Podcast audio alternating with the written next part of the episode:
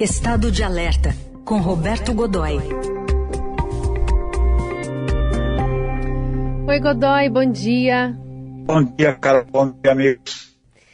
Bom, a gente teve a eleição dos nossos vizinhos aqui colombianos. Gustavo Petro assumiu, né? Vai assumir agora em agosto a presidência da Colômbia. Queria te ouvir sobre o efeito colateral dessa disputa também com outro vizinho aqui importante do país, a Venezuela. Pois é, eu, foi um processo interessante por qualquer viés que você olhe. Pelo fato de ter sido muito democrático, né, quer dizer, é, embora tenha havido denúncias de todos os tipos, uma coisa muito parecida com o que está é, havendo nesse momento aqui no Brasil. Né? Dizer, o, o, mas é, ainda assim, nessa, nesse momento final, é, embora o resultado tenha sido apertado, 700 e poucos mil votos de diferença a favor do Gustavo Petro, é, finalmente, o, o, o, candidato de direita derrotado reconheceu a vitória do adversário, é, logo nas primeiras horas, cumprimentou, é, se colocou à disposição para uma eventual composição. É, enfim, é, desse ponto de vista, as coisas estão rolando bem. E houve um efeito colateral, está havendo um efeito colateral muito importante, mas muito importante mesmo, que é o seguinte: era uma questão de tempo e, e, esse tempo era até contado por alguns especialistas militares e analistas eh, de assuntos estratégicos internacionais, como em dois ou três anos, para que houvesse uma guerra armada mesmo entre a Colômbia e uh, entre a Colômbia então dominada pela direita, com, sempre com governo de direita, e a esquerdista Venezuela vizinha e eles vêm tendo atritos e questões em discussão. E, e, e, veja, e essa guerra não interessa a ninguém, particularmente para o Brasil, não interessa absolutamente nada, seria um problemaço para o Brasil, e criar problemas para a economia de maneira geral.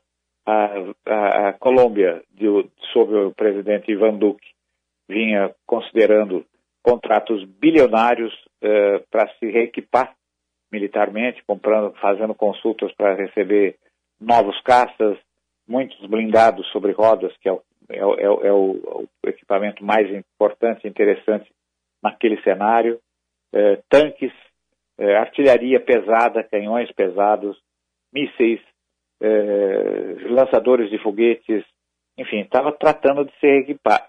E a Colômbia, já não pode esquecer que ela tem a, o, as Forças Armadas mais é, bem treinadas e, e da, do, do, continente. Então, depois de 50 anos enfrentando uma guerra civil, uma guerra de guerrilha muito pesada, é, ela tem tropas preparadas, é, tem conceitos de treinamento e, enfim, qualquer fundamento que você é, olhe, ela, ela tem um sustentação. E a Venezuela, um apoio brutal, desde a época do Hugo Chávez, um apoio brutal da Rússia. O equipamento russo é quase 100%, do equipamento venezuelano é quase 100% fornecido pela Rússia. E nesse momento tem lá 300 técnicos militares cuidando de treinar o pessoal local em manutenção, modernização do equipamento que está lá. Enfim, tem, havia ali, podemos dizer, uma corrida armamentista. A eleição de um esquerdista aproxima os, do, a, a, aproxima os dois governos, aproxima os dois países. Hum. Nesse momento, você tem Maduro, um homem de esquerda, na Venezuela, Nicolás Maduro, e um, um, um homem de esquerda também, embora muito mais moderado e, enfim, a gente tem ao engano quando se diz ali ele foi da guerrilha, foi um guerrilheiro, não, ele participou do, do, do Exército de Libertação Nacional, mas ele era da ala, por assim dizer, eh, acadêmica. O negócio dele era é, fazer manifestação de rua, distribuir panfleto, hum. e, e, ou seja, ele nunca participou de operações, mas enfim, é um homem, mas pensa à esquerda, é um homem de esquerda, e essa ideologia o domina particularmente.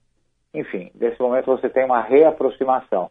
E o efeito é muito rápido, eh, Carol. O, a maior parte desses contatos uh, que, eu, que eu mencionei esfriou a essa altura. Digamos o seguinte, os tambores de guerra que estavam soando cada vez mais alto ali naquela região, nesse momento estão absolutamente silenciosos, quietinhos, quietinhos. E, e, o Brasil, como é que fica nessa história? Pois é, o Brasil tinha uma, uma situação complicada ali, porque qualquer conflito entre os dois países necessariamente passa por território brasileiro, pelo espaço aéreo brasileiro, é. de alguma maneira.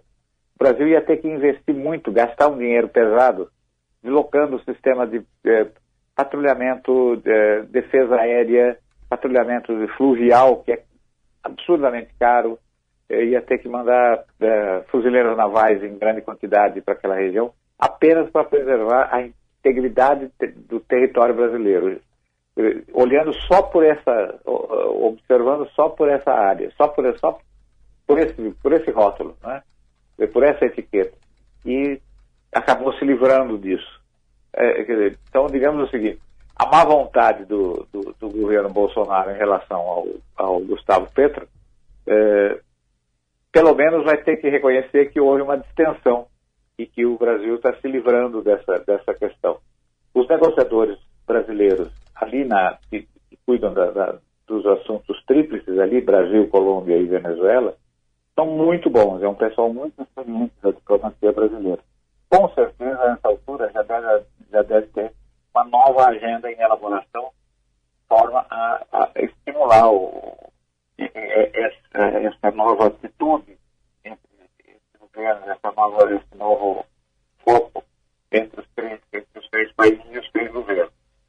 Claro que talvez nesse primeiro momento as coisas fiquem apenas como estão, uhum. né, o status quo estabelecido, mas a partir de outubro, quando a gente provavelmente terá um novo governo, eu acho que as coisas tendem a melhorar muitíssimo. São três economias eh, importantes estão atravessando momentos eh, complicados, cada uma delas por um motivo diferente, né?